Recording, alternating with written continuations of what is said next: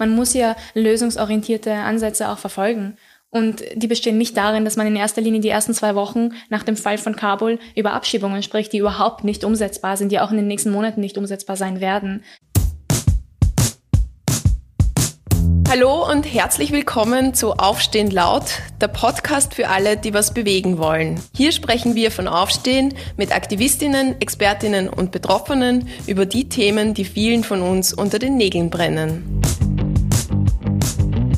Wir blicken hinter die Kulissen von erfolgreichen Kampagnen, die unsere Politik und unsere Gesellschaft verändern und wir schauen uns immer auch an, was Menschen wie du und ich ganz konkret tun können.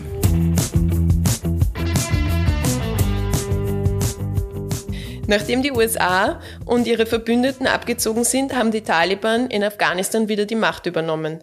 Bilder von Menschen, die verzweifelt versuchen, noch irgendwie das Land zu verlassen, gingen um die Welt. Während die einen vor einer akuten Bedrohung für viele Menschen vor Ort warnen, beharren Bundeskanzler Kurz und seine ÖVP-Regierungsmitglieder auf ihrem strikten Nein zur Aufnahme von Schutzsuchenden.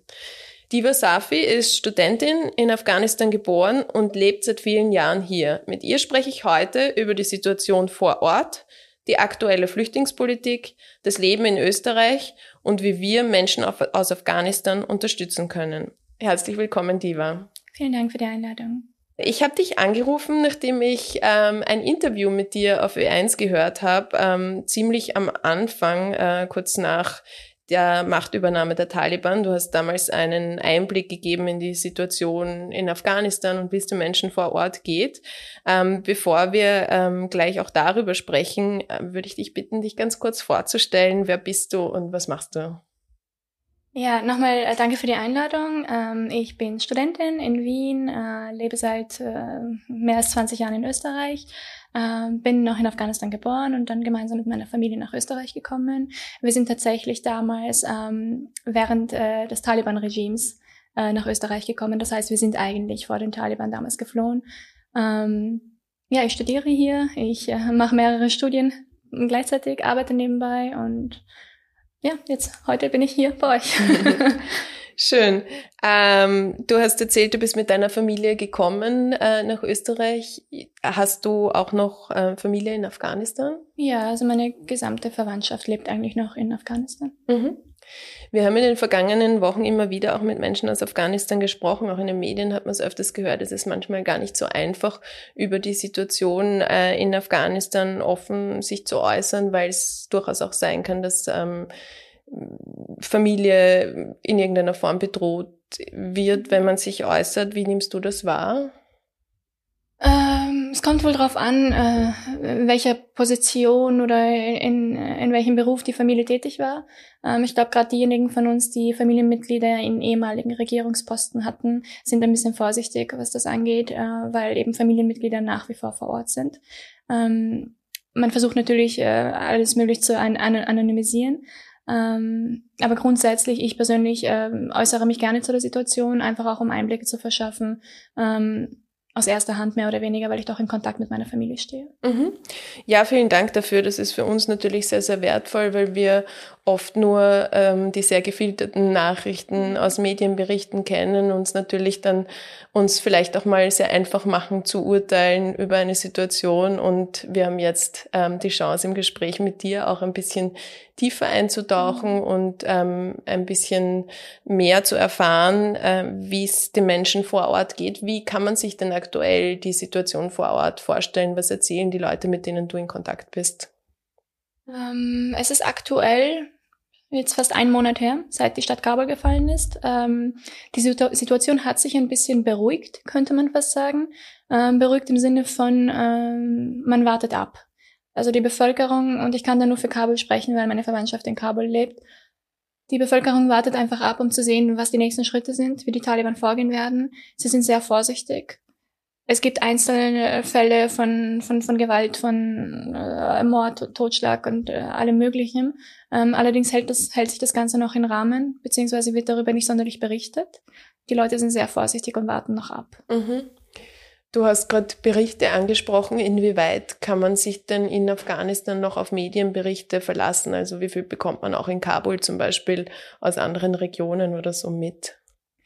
Aus anderen Regionen bekommt man aktuell nicht sonderlich viel mit. Ähm, die Region, äh, auf der gerade der Fokus liegt, ist ähm, Panjshir, das Panjshir-Tal, wo es einen Widerstand gegeben hat. Darüber wird schon berichtet. Äh, das Gute ist, äh, dass es immer noch Internetverbindungen gibt in Kabul. Das heißt, die Menschen können noch Social Media verwenden. Ähm, insbesondere auf Twitter sind die Menschen sehr aktiv äh, ehemalige Journalistinnen, die teilweise auch außer Landes sind mittlerweile, berichten immer noch über die Situation. Also ich glaube, man kann da schon gut filtern zwischen dem, was aktuell abläuft. Also wenn man in Afghanistan lebt, äh, kann man gut filtern zwischen dem, was äh, Realität ist und was nicht ähm, der Zugriff auf soziale Medien besteht. Was Nachrichtensender angeht, äh, da muss man wahrscheinlich vorsichtig sein. Also da, die werden schon schwer ähm, kontrolliert durch die Taliban, vor allem die ganzen ähm, Radiostationen und Fernsehsender, die es in Kabul gibt, äh, von wo ausgestrahlt wurde. Äh, da sind teilweise die Taliban vor Ort, also wirklich dort stationiert und da trauen sich natürlich die, die Journalisten nicht ähm, sonderlich viel zu sagen oder die Wahrheit auch wiederzugeben. Mhm. Ähm, würdest du ähm, sagen, dass die Situation im Moment für alle Menschen gleich sicher oder gleich schwierig ist? Ähm, oder gibt es Gruppen, die gerade im Moment auch in dieser Wartesituation schon besonders betroffen sind vom Regime der Taliban? Da muss man auf jeden Fall differenzieren. Also mh, mm, schutzwürdige äh, Gruppen gibt es auf jeden Fall. Ähm, Frauen ganz allgemein, Journalistinnen, Journalisten, äh, ehemalige Regierungsmitglieder, Polizisten, also jeder, der irgendetwas mit der ehemaligen Regierung zu tun hatte, ehemalige Soldaten, die besonders im Fokus äh, stehen ähm, Personen, die in irgendeiner Weise mit äh, ausländischen äh, Soldaten, NGOs, was auch immer, ähm, zusammengearbeitet haben. Also das sind definitiv die Personen, die eher in Gefahr sind im Moment, was die Sicherheit anbelangt. Der andere Aspekt ist natürlich auch die Armut und die wirtschaftliche Situation. Also da, ich glaube, darüber wird im Moment auch nicht sonderlich viel berichtet und da ist auch ein Fokus drauf zu legen, ähm, weil es im Moment doch so aussieht, als ob die Taliban wirtschaftlich nicht sonderlich äh, schnell agieren ähm, und auch nicht wirklich wissen, wie es weitergehen wird. Äh, es ist nur noch eine Frage der Zeit, bis es wirklich zu einer Hungersnot möglicherweise kommen könnte. Und ähm, man muss bedenken, gerade in Kabul, und da kann ich eben wieder nur für Kabul sprechen, gibt es viele Menschen, die tagtäglich, ähm, ich weiß nicht, ähm, wie man das am besten bezeichnet, die, die wirklich tagtäglich auf, auf, auf Geld angewiesen sind. Ist jeder natürlich, aber in der Form, dass es viele ärmere Menschen gibt, die zum Beispiel, weiß ich nicht, Gemüse oder was weiß ich, ähm, verkaufen auf den Straßen und die wirklich auf jeden Cent angewiesen sind. Und diese Personen haben aktuell weniger Einnahmen, weil einfach viel weniger Menschen auf den Straßen unterwegs sind. Mhm. Äh, Einkäufe, Lebensmitteleinkäufe wurden in der Regel von Frauen in Kabul erledigt. Also sie haben sich um die Einkäufe gekümmert. Viele Frauen trauen sich jetzt nicht mehr auf die Straße. Also ähm, der wirtschaftliche Aspekt ist auch sehr prekär im Moment. Mhm.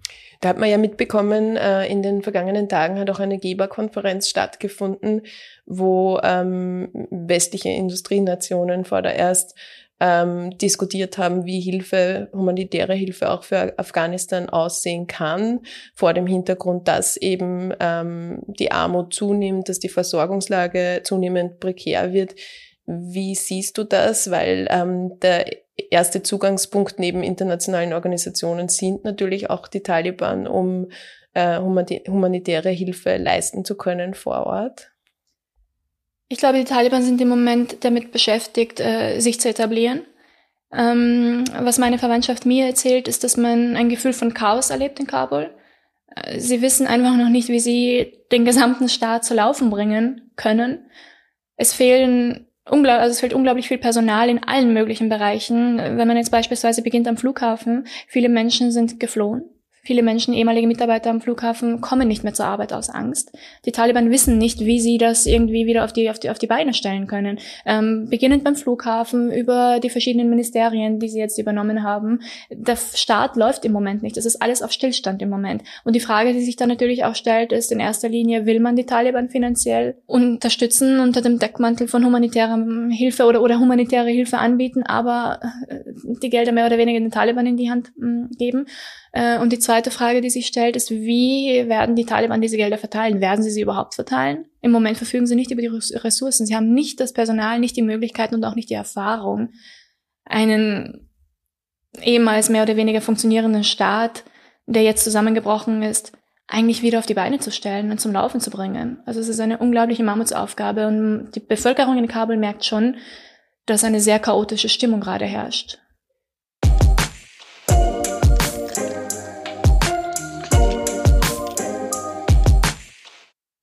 Glaubst du, dass da eine Chance besteht, dass ähm, die Taliban vielleicht draufkommen, dass sie doch auf zum Beispiel gut ausgebildete Leute im Bereich der Verwaltung, im Bereich des Bildungssystems und so weiter, die in, in, den vergangenen Jahren in diesen Positionen tätig waren, dass sie auf diese zurückgreifen müssen, um den Staat überhaupt ähm, irgendwie aufrecht zu erhalten oder dass sie diese Menschen doch brauchen und dann auch ein Stück weit auf sie zugehen müssen?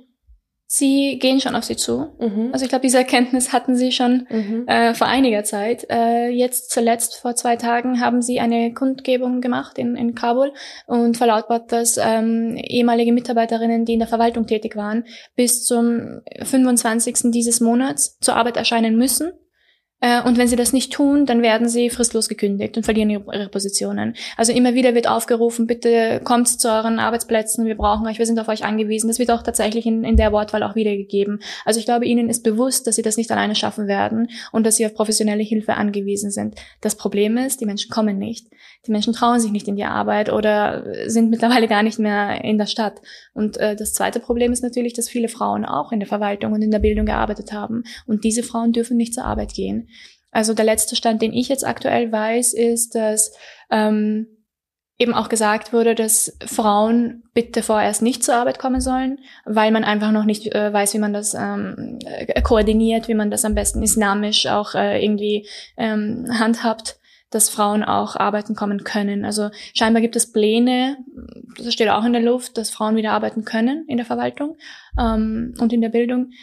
Wie realistisch das ist, steht in den Sternen. Mhm, und unter welchen Voraussetzungen genau, dann wahrscheinlich genau, ja. auch. Mhm, mhm. Jetzt ist das natürlich alles eine sehr, sehr schwierig zu durchschauende Situation, mhm. gerade auch aus unserer Perspektive. Ich stelle mir auch ähm, schwierig vor, da irgendwie die Hoffnung zu bewahren, ähm, wenn man jetzt keine ja keine konkrete Zukunftsperspektive, keine Zukunftsversprechung ähm, mhm. bekommt, außer dieses Bild von einem Staat, wie ihn ähm, die Taliban sich wahrscheinlich vorstellen. Gibt sowas wie einen Glauben an eine bessere Zukunft äh, in Afghanistan? Haben die Leute noch Hoffnung? Die einzige Hoffnung, die sie haben, oder ähm, der einzige gute Aspekt im Moment, ist die Sicherheitslage. Ähm, obwohl die Taliban jetzt gerade an der Macht sind, behaupten viele Menschen, dass es, was die Sicherheit angeht, um einiges besser geworden ist. Es gab jetzt seit einem Monat keine Selbstmordattentate mehr. Das ist die längste Periode in den vergangenen 20 Jahren, wo es eben keine Selbstmordattentate gab. Die kann es auch gar nicht geben, weil die Selbstmordattentäter jetzt in der Stadt frei herumlaufen. Ähm, die Selbstmordattentate wurden durch die Taliban verübt und es, bedarf, es ist im Moment kein Bedarf dafür, wenn man es jetzt zynisch ausdrückt. Ähm, insofern behaupten viele Menschen, dass es doch eine sicherere Situation ist, ähm, weil man eben nicht mehr Angst haben muss, dass man jederzeit in, in, Stücke gerissen wird, sobald man aus dem Haus geht und nicht mehr lebend nach Hause kommt. Also aus der Perspektive betrachtet fühlen sich die Leute ein bisschen sicherer. Ähm, was alles andere angeht, also zukunftstechnisch, wie es weitergehen wird, ob man wieder einem Beruf nachgehen kann, einer Bildung nachgehen kann, da ist absolute Hoffnungslosigkeit im Moment. Die Leute wissen nicht, ob sie ihre Kinder weiter in die Schule lassen gehen können, ähm, wie es ausschaut mit Universitäten. Da gab es auch schon einige Diskussionen. Scheinbar werden jetzt äh, Studenten und Studentinnen getrennt unterrichtet. Am Campus müssen sie sich auch getrennt aufhalten. Also es wird scheinbar einen Campus für Frauen und einen Campus für Männer geben. Ähm, nur weibliche Professorinnen dürfen Studentinnen unterrichten und umgekehrt eben nur Professoren Studenten. Äh, wie das dann in der Praxis umzusetzen ist, steht immer noch in den Sternen. Ähm, viele wissen auch gar nicht, ob sie eben ihrem alten Beruf nachgehen können. Es waren ja viele Menschen auch in der Regierung tätig, in der Verwaltung tätig. Das ist alles zusammengebrochen. Ähm, was aber gleichzeitig eben hinzukommt, ist auch, dass viele Taliban Mitglieder ähm, keine, keine Mitarbeiter, also äh, man, man kann sie nicht irgendwie in irgendeiner Form als Arbeitskräfte einsetzen. Das sind Soldaten, das sind Kämpfer, das sind keine Menschen, die sich dann hinsetzen hinter einem Bürotisch und dort arbeiten werden. Das ist nicht der Plan. Das heißt, im Endeffekt müssen die Taliban mehr oder weniger auf die Bevölkerung zurückgreifen, um da auch Unterstützung zu erhalten und auch natürlich auf die Erfahrungen der Bevölkerung. Ähm, wie das alles umgesetzt wird, weiß im Moment niemand. Was müsste denn passieren aus ähm, deiner Sicht oder vielleicht aus der Sicht von Leuten, mit denen du sprichst, damit sich die Situation für die Menschen in Afghanistan zumindest ein bisschen verbessert? Siehst du da Schalthebel, wo man ansetzen könnte? Ich glaube, die internationale Community müsste ziemlich viel Druck auf die Taliban ausüben, und zwar mehr, als sie es im Moment machen. Ich habe nicht das Gefühl, dass jetzt im Moment sonderlich viel Druck ausgeübt wird. Ich habe eher das Gefühl, dass teilweise Zustimmung äh, in der Luft hängt, mehr oder weniger. Also ich weiß nicht, äh, zuletzt war ja die Rede von China, Iran äh, und Pakistan, Russland, die ja mehr oder weniger die Taliban äh, anerkennen oder anerkennen werden. Ähm, und die Befürchtung ist eben, dass andere Staaten nachziehen werden. Dass die dann im Endeffekt sagen würden, gut, Afghanistan war eine sehr schwer zu kontrollierende Region und mit den Taliban ist halt jetzt ein bisschen für Sicherheit gesorgt und, und wir sollten sie vielleicht anerkennen. Ähm, einfach damit es ruhiger wird in der Region. Und diese Befürchtung besteht auch in der Bevölkerung. Das sollte nicht der Fall sein. Also die internationale Community müsste da einfach mehr Druck ausüben. Man sollte ihnen keine Gelder zukommen lassen. Äh, was natürlich auch schwierig ist, weil man da auch ähm, äh, Gefahr läuft, äh, dass die Menschen dann darunter natürlich leiden, wenn, wenn, wenn keine Hilfsgelder kommen. Ähm, ja, also ich, ich, glaube, ich glaube, das ist der erste Ansatz, den man versuchen sollte. Und der zweite Ansatz ist definitiv auch, dass ähm, es Möglichkeiten geben sollte für Personen, die immer noch eben in Gefahr sind. Gerade diese äh, betroffenen Gruppen, eben Frauen, Journalistinnen, Regierungsmitglieder, ähm, dass es für diese Personen eine Möglichkeit gibt, aus dem, aus dem Land rauszukommen. Es gibt immer wieder Berichte von ehemaligen Soldatinnen oder eben Regierungsmitgliedern in den Provinzen, die äh, getötet werden, deren Familien auch getötet werden. Also jetzt aktuell passiert das auch. Ähm, es wird nicht viel darüber berichtet, aber die Vorfälle sind da, sind keine Einzelfälle. Insofern muss man da unbedingt ähm, irgendeinen Weg finden. Es, es ist schwierig im Moment, äh, vor allem wenn man bedenkt, dass man im Moment gar nicht ausfliegen kann aus Afghanistan. Äh, wobei vor zwei Tagen ähm, gab es den ersten internationalen Flug, Flug nach Pakistan. Allerdings werden am Flughafen natürlich alle Passagiere kontrolliert. Und wenn man da irgendwie erkannt wird als äh, regierungsnahes Mitglied oder was auch immer, kommt man auch nicht raus. Also ich weiß nicht, wie man das am besten anstellen sollte oder könnte, ähm, aber man muss unbedingt dieser Gruppe helfen, da rauszukommen. Mhm. Es gibt ja auch ähm, Möglichkeiten oder gab früher Möglichkeiten, wie Botschaftsasyl zu beantragen, zum Beispiel, die mittlerweile nicht mehr funktionieren. Einerseits, weil es es nicht mehr gibt oder weil diese Möglichkeiten nicht mehr zugelassen werden. Andererseits, weil auch die Botschaften in der Form gerade nicht mehr praktizieren vor Ort. Ich habe unlängst einen Bericht gehört von einer Richterin, die es über den Landweg irgendwie nach, ähm, über Pakistan dann ähm, weiter geschafft hat und dann ihre Geschichte sozusagen erzählt hat.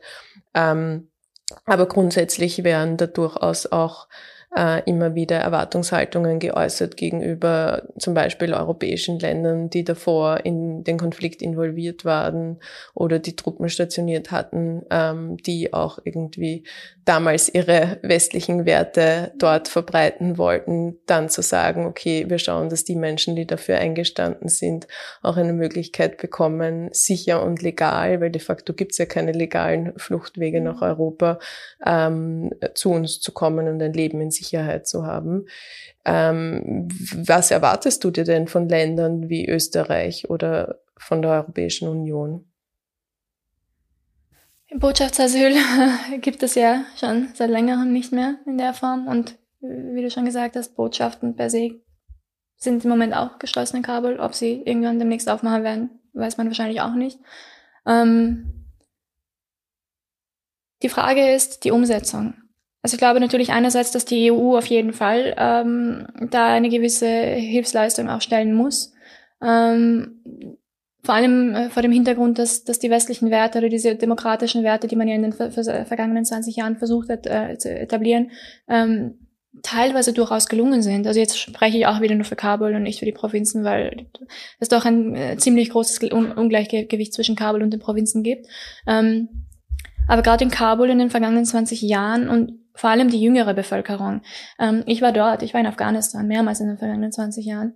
Ähm, man hat schon gemerkt, dass die Jugendlichen eigentlich genauso leben wie wir. Also ich habe keinen großartigen Unterschied gemerkt. Von der Denkweise, von, von, von, den, von den Plänen für die Zukunft. Die, die Jugendlichen haben studiert, sie sind zur Schule gegangen, sie haben mehrere Berufe ausge, ausgeführt, sie haben NGOs gegründet, sie haben Unternehmen gegründet. Also teilweise Dinge, die man sich vielleicht im Westen so gar nicht vorstellen kann. Das war ein Leben, wo ich mir gedacht habe, im Endeffekt merke ich keinen Unterschied zwischen mir und einem jungen Menschen, der in Kabul jetzt in den vergangenen 20 Jahren aufgewachsen ist. Und die haben tatsächlich auch demokratische Werte vertreten. Die haben gedacht, dass das genau so sein sollte, wie es, eben ist.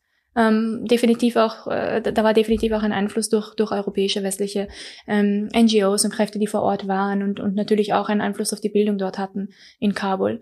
Ähm, solchen Menschen die Freiheit zu geben und sie im Endeffekt wieder zu entziehen, ist halt unglaublich schwer zu begreifen. Was machen Menschen, die wirklich gedacht haben, sie können ein ganz normales, äh, auf internationalen Standards basierendes Leben führen? Und im Endeffekt, man hat sie Freiheit kosten lassen und sind ihnen im Endeffekt weggenommen. Gut, der Westen hat ihnen die Freiheit nicht weggenommen, aber der Punkt ist, dass der Westen sie im Stich gelassen hat. Und ich glaube schon, dass man so sagen, das so sagen könnte, weil jetzt im Moment ähm, scheint es eben nicht so, dass gerade diejenigen, die auch äh, eine Zusammenarbeit geleistet haben mit westlichen Nationen, ähm, dass denen geholfen wird. Es sind noch unglaublich viele Personen in, in Afghanistan, nicht nur in Kabul, sondern auch in den Provinzen, ehemalige Dolmetscher und Dolmetscherinnen und, und andere Hilfskräfte, Security Guards, ganz normale, äh, ganz normales Wachpersonal, was da äh, mit den Ausländern zusammengearbeitet hat. Ähm, und da muss die Europäische Union unbedingt Hilfe leisten. Äh, und zwar in der Form, dass diese Menschen nach Europa gebracht werden. Ähm, der andere Punkt ist natürlich auch diese unfreiwillige Migration, die, die es definitiv geben wird. Ähm, weil doch viele Menschen schon unterwegs sind. Also viele Menschen sind schon auf dem Weg nach Europa, äh, ob Europa will oder nicht. Diese Menschen werden da sein in einigen Wochen.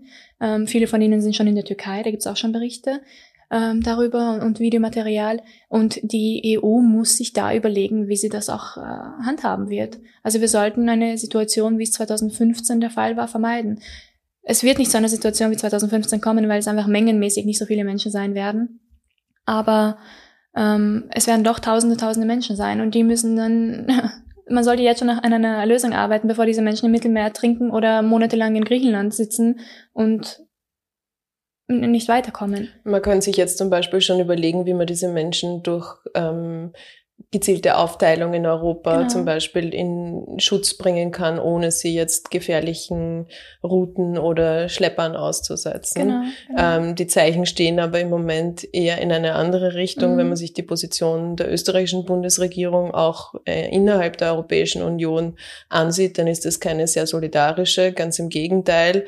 Ähm, man hat manchmal sogar das Gefühl, dass Innenminister Nehammer und Bundeskanzler Kurz äh, ganz, ganz bewusst auf Härte setzen und sagen, na, wir nehmen keine einzige Person auf. Ähm, wir haben auch einen ähm, Appell an sie gestartet, Menschen auf, aufzunehmen aus Afghanistan.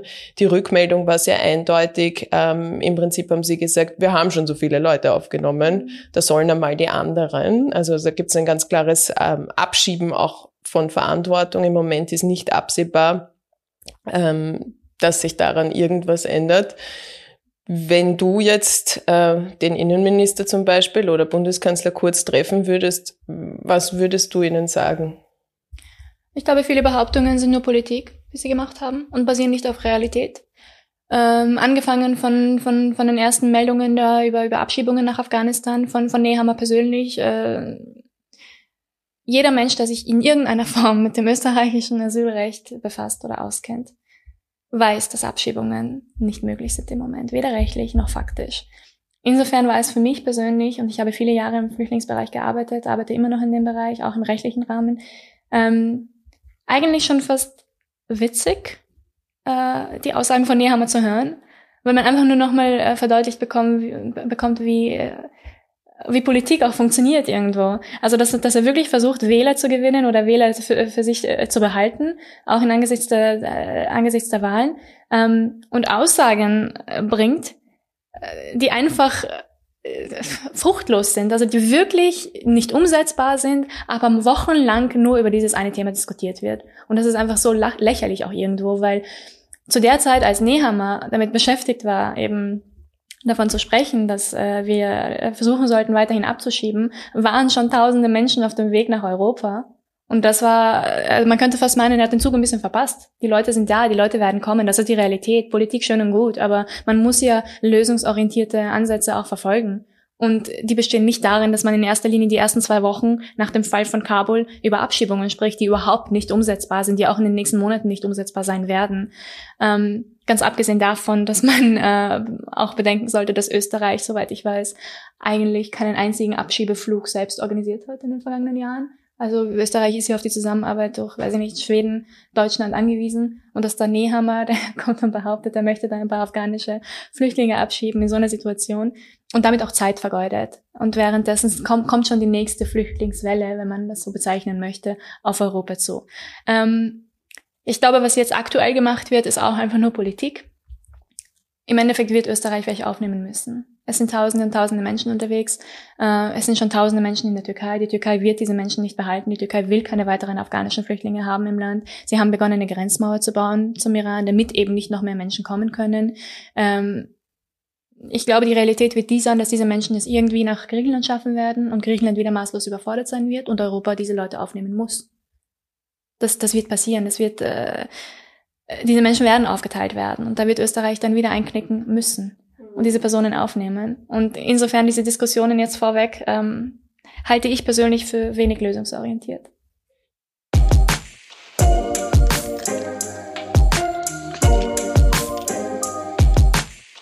Ich finde es ganz spannend, was du gesagt hast, nämlich auch, dass da ganz viel wertvolle Zeit verloren geht, wo man sich überlegen könnte, wie man das Ankommen in Österreich gestaltet, wie man Integration gestaltet, weil diese Menschen auf der Suche nach Schutz, nach Sicherheit sowieso kommen werden und es eigentlich in der Verantwortung der Politik liegen sollte, Probleme zu lösen und nicht quasi nur Politik zu machen, die sich an den WählerInnen oder das, was sie glauben, was die WählerInnen äh, interessiert, orientiert und dann nicht mehr ist als PR oder vielleicht ja. kann man sogar so bezeichnen, heiße Luft. Ja. Ähm, diese heiße Luft, aber auch ganz bewusst der teilweise schon sehr feindselig ähm, gestaltete Diskurs, also wie man über Menschen aus Afghanistan in Österreich spricht, das macht ja auch was mit den Menschen aus Afghanistan die in Österreich leben. Ähm, ich habe bei der letzten Demo äh, für eine menschliche Asylpolitik und zur Aufnahme von Geflüchteten aus Afghanistan mit einigen Menschen ähm, aus Afghanistan gesprochen. Ähm, einige der Rednerinnen haben das auch auf der Bühne erwähnt, die gesagt haben, wir Afghaninnen werden die ganze Zeit als Täter dargestellt. Wenn es einen Fall gibt, wo da gab es jüngst diesen Mordfall Leonie zum Beispiel, wo ein Afghane involviert war, dann wird das sofort auf uns alle umgemünzt. Ähm, wir sind nicht alle schlecht. Ich habe das ganze, ich habe die ganze Zeit das Gefühl, dass wir uns schlecht fühlen müssen. Spürt man dieses Klima? Also spürst du dieses Klima auch gegenüber Afghaninnen und Afghanen in Österreich? Ich persönlich muss sagen, ich spüre es nicht. Mm, vielleicht auch, weil ich in meinem Bekanntenkreis äh, ähm, nicht unbedingt mit, äh, mit Menschen verkehre, die jetzt äh, ihre ganze Information nur aus Facebook und, und, und äh, äh irgendwelchen Pseudo-Nachrichtenblättern äh, bekommen. Ähm, grundsätzlich muss man schon sagen, dass seit 2015 viele afghanische äh, fluchtsuchende Menschen nach Österreich gekommen sind.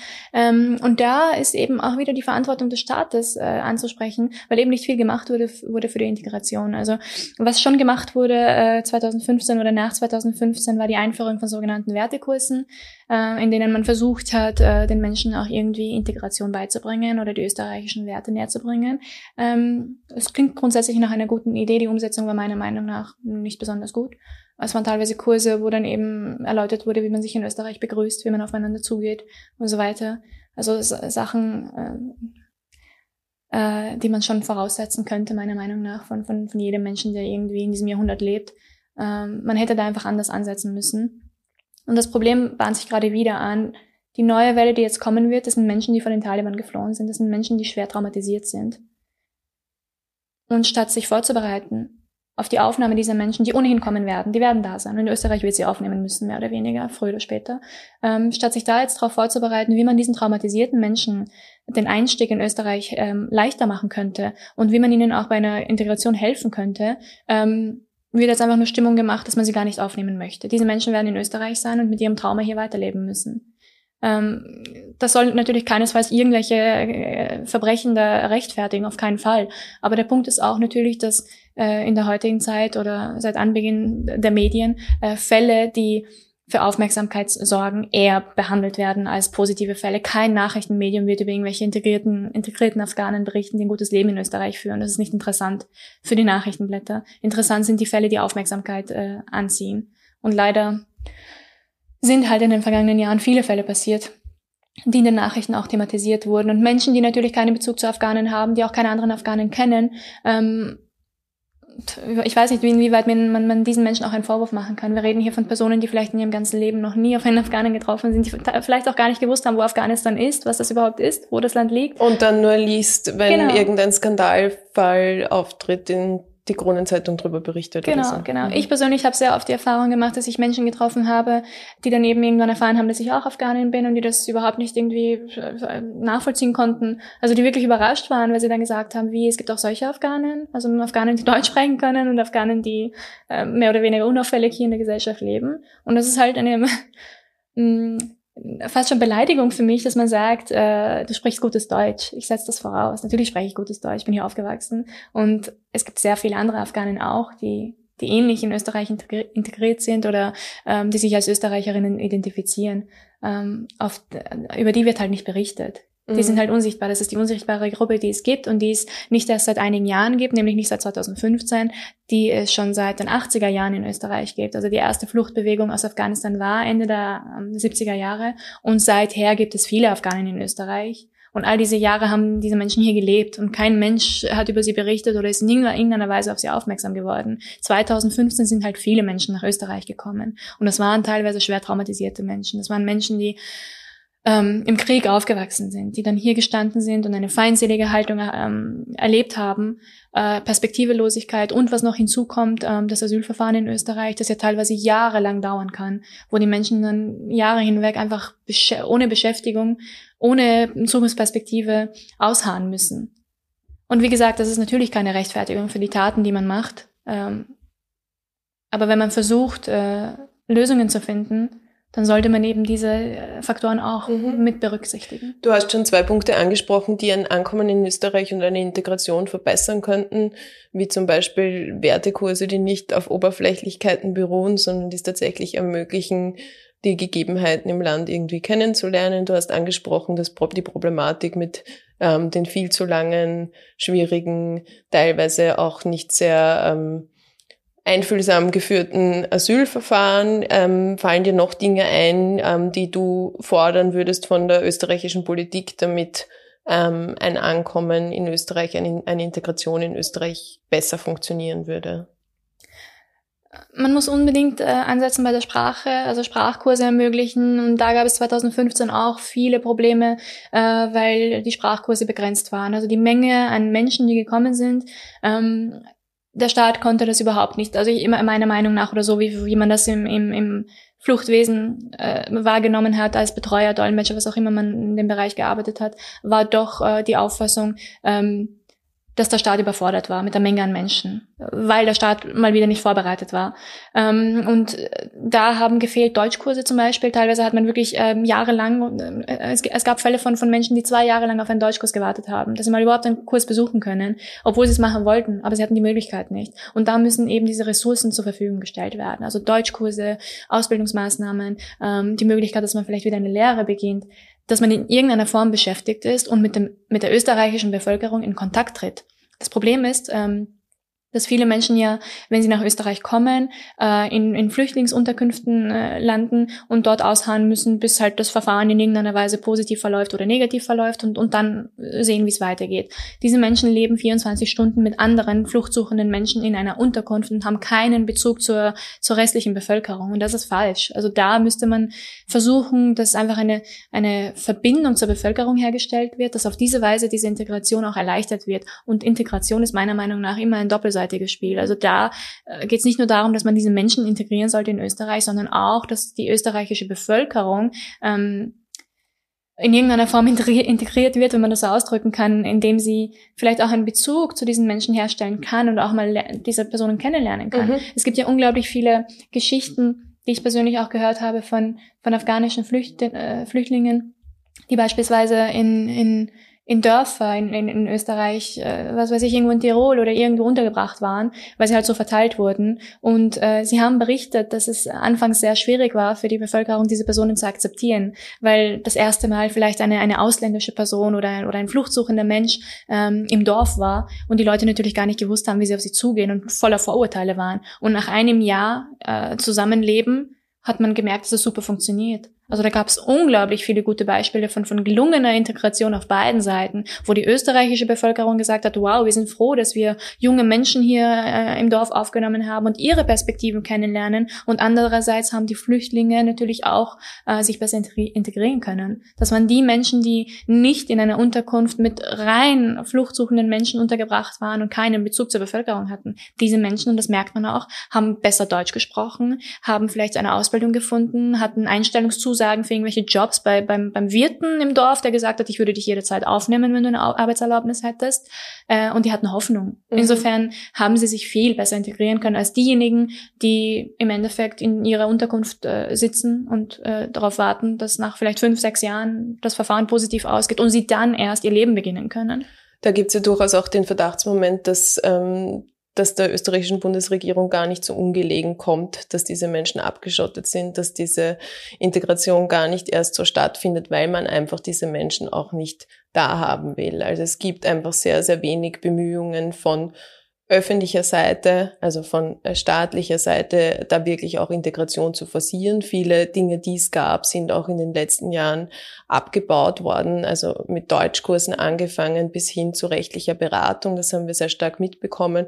Und es war 2015 und auch die Jahre, danach sehr oft dann die Zivilbevölkerung, wie du es erwähnt hast, auch in, ähm, in, im kleinen Dorf, ähm, die dann auf Menschen zugegangen sind, die Deutschkurse angeboten haben und so weiter vor dem Hintergrund, wie sich ein bisschen die Stimmung auch verändert hat und wie sehr auch ähm, geflüchtete Menschen zum Spielball der Politik geworden sind, habe ich persönlich ein bisschen Angst, dass sich so eine große Welle der Solidarität mit schutzsuchenden Menschen wie 2015 vielleicht nicht mehr so einfach zutragen ähm, könnte in Österreich. Das ist so ein bisschen meine persönliche Angst. Wie nimmst du das wahr und was erwartest du dir auch von den österreichischen Mitmenschen mit Blick auf die Situation in Afghanistan und das, was vielleicht noch kommen mag? Ich habe diese Befürchtung äh, auch von anderen Menschen gehört, die gesagt haben, sie denken nicht, dass die Bevölkerung nach allem, was jetzt vorgefallen ist in den vergangenen Jahren, äh, so positiv und optimistisch gestimmt sein wird, was afghanische Flüchtlinge angeht. Ähm, ich persönlich denke das eher nicht. Ähm, ich äh, sehe in den Bereichen, in denen ich tätig bin, äh, mit den Menschen, mit denen ich zu tun habe, dass die Haltung nach wie vor die gleiche ist. Ähm, wenn nicht sogar eine bessere. Was meiner Meinung nach durchaus positiv zu betrachten ist, ist die Berichterstattung über Afghanistan in den vergangenen Wochen. Mhm, weil doch relativ viel berichtet wurde und auch auf Social Media, also wenn man sich teilweise Kommentare und so weiter ansieht, ähm, ich bin selber überrascht teilweise, dass doch die Mehrheit der Bevölkerung der Meinung ist, okay, dieses Land ist arm und die Menschen sind arm und man sollte ihnen helfen. Ich persönlich habe den Eindruck, dass viel mehr Menschen für das Thema Afghanistan sensibilisiert wurden, auch durch die, durch die Berichterstattung in den vergangenen Wochen. Mhm. Ähm, ich glaube, es ist für viele nachvollziehbarer, was dort passiert, warum die Menschen herkommen und so weiter. Äh, und ich glaube, diejenigen, die von Anfang an ähm, positiv äh, gedacht haben und optimistisch gedacht haben, die sind nach wie vor da. Das sind keine Menschen, die ihre Meinung im Nachhinein verändert haben oder geändert haben. In der Weise, dass sie jetzt äh, komplett ablehnend äh, fluchtsuchenden Menschen gegenüberstehen. Das, das glaube ich nicht. Also die Befürchtung habe ich nicht. Das stimmt natürlich. Und das ist die Aufgabe von diesen Menschen, von uns, auch weiterhin ähm, für diese Werte aufzustehen und einzustehen und auch in unserem Bekanntenkreis, ähm, in persönlichen Gesprächen sich dafür einzusetzen, dass wir Solidarität zeigen, dass wir Mitmenschlichkeit zeigen, dass wir helfen, wo Hilfe ähm, benötigt wird. Ähm, viele Menschen haben ja auch ähm, zum Beispiel unseren Appell für die Aufnahme von Geflüchteten aus, aus Afghanistan unterzeichnet, aktuell über 35.000. Ähm, viele Menschen waren in den vergangenen Wochen immer wieder auf den Straßen, haben demonstriert, ähm, haben ihre Unterstützung für Menschen aus Afghanistan und für eine menschliche Asylpolitik sehr klar gezeigt. Von Menschen, die sich jetzt fragen, was kann ich denn noch tun? Was kann ich denn machen? Wie kann ich den Menschen aus Afghanistan helfen? Wie kann ich sie unterstützen? Was würdest du denen sagen? Es gibt viele ähm, Organisationen vor Ort, die, die Spenden sammeln im Moment. Äh, das findet man leicht im Internet auf, auf diversen Plattformen, teilweise auch von großen äh, Organisationen wie Save the Children und, und, und anderen internationalen Organisationen, die Spenden sammeln. Ich glaube, ein guter Ansatz wäre einmal Spenden nach Afghanistan zu schicken. Ähm, Und da muss man dann halt auch differenzieren, welche Organisation tatsächlich jetzt vor Ort ist und auch arbeiten kann vor Ort. Und gerade die nationalen Organisationen, die afghanischen Organisationen, die sind vor Ort und die werden auch Hilfe leisten. Ähm, bisher gibt es keine Berichte darüber, dass die Taliban ihnen irgendwie die Gelder streichen oder, oder ähm, nicht zulassen, dass gespendet wird.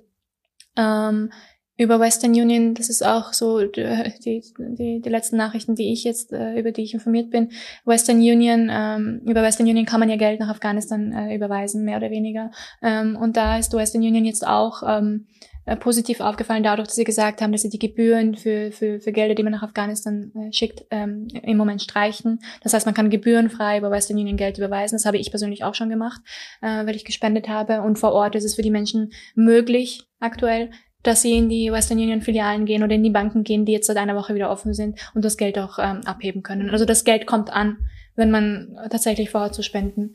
Das wir werden, damit sagen. Ja. Wir werden auch ähm, in den Show Notes in der Beschreibung dieser Podcast-Folge noch ein paar ähm, Möglichkeiten, wohin man spenden kann, wo das Geld auch ankommt, anführen. Ähm, abgesehen von Spenden, was, was kann ich noch tun, wenn ich mich engagieren möchte?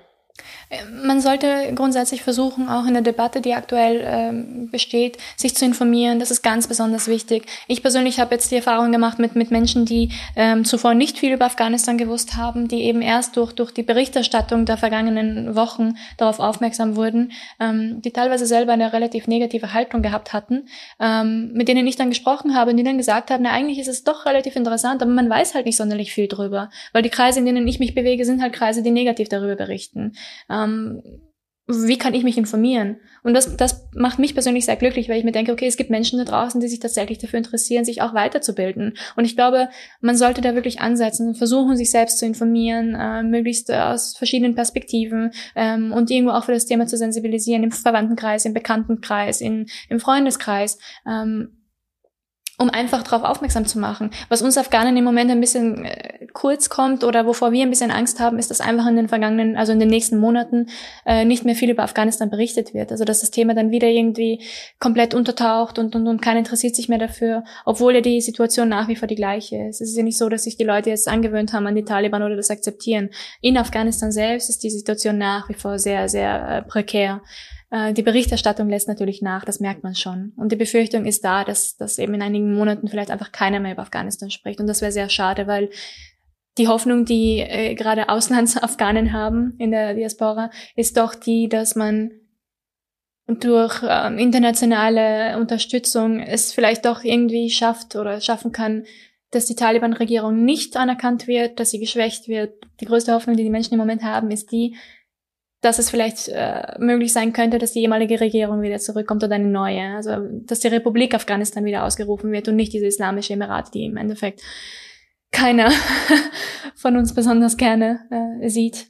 Also wirklich, dass, dass die alte Flagge äh, wieder, wieder, wieder weht und, und, und dass ein Präsident kommt und, und dass die Verhältnisse, die wir in den vergangenen 20 Jahren hatten, einfach wieder zustande kommen. Das ist die Hoffnung, an die sich die Auslandsafghanen im Moment klammern. Wahrscheinlich auch die Afghanen in Afghanistan.